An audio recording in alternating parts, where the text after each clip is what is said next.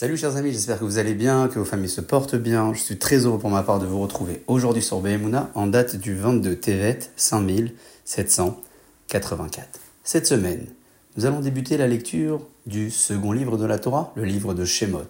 qui raconte l'exode du peuple d'Israël et sa construction. Shemot veut dire, en français, les noms. Ce sont donc les noms et les identités que le peuple d'Israël va réussir à maintenir et à garder pour se protéger de l'exil sans précédent qu'ils vont traverser à ce moment-là. Le Maharam Sofer écrit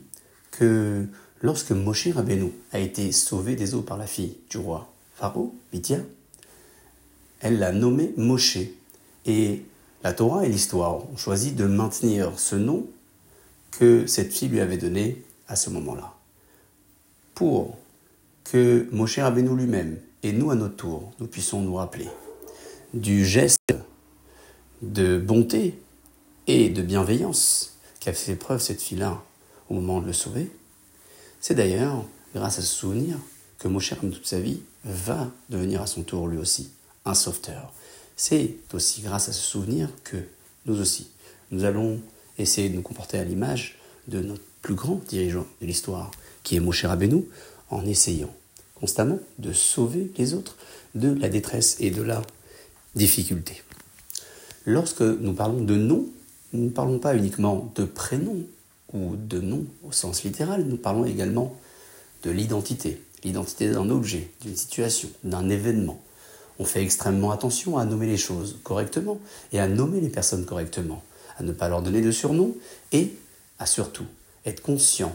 de l'identité propre de l'objet ou de la création de Dieu et de la raison pour laquelle cette créature a été mise entre mes mains. C'est en respectant l'identité, le nom, le prénom ou le nom d'un objet que nous pouvons quelque part tenter de ressembler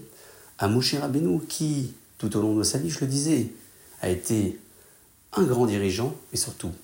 une personne qui a su partager toutes les émotions du collectif et également de l'individu.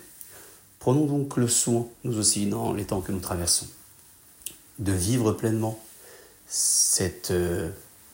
anhaga, ce comportement que Moshe Rabbeinu a eu, le comportement que d'autres dirigeants dans l'histoire ont eu à leur tour également l'occasion de reproduire, afin que nos prières en faveur de toutes les personnes qui sont dans le besoin puissent être exaucées par Akadosh Baruch Sur ce, chers amis, je vous souhaite de passer une excellente journée pour vous et pour vos familles, et je vous dis à très bientôt.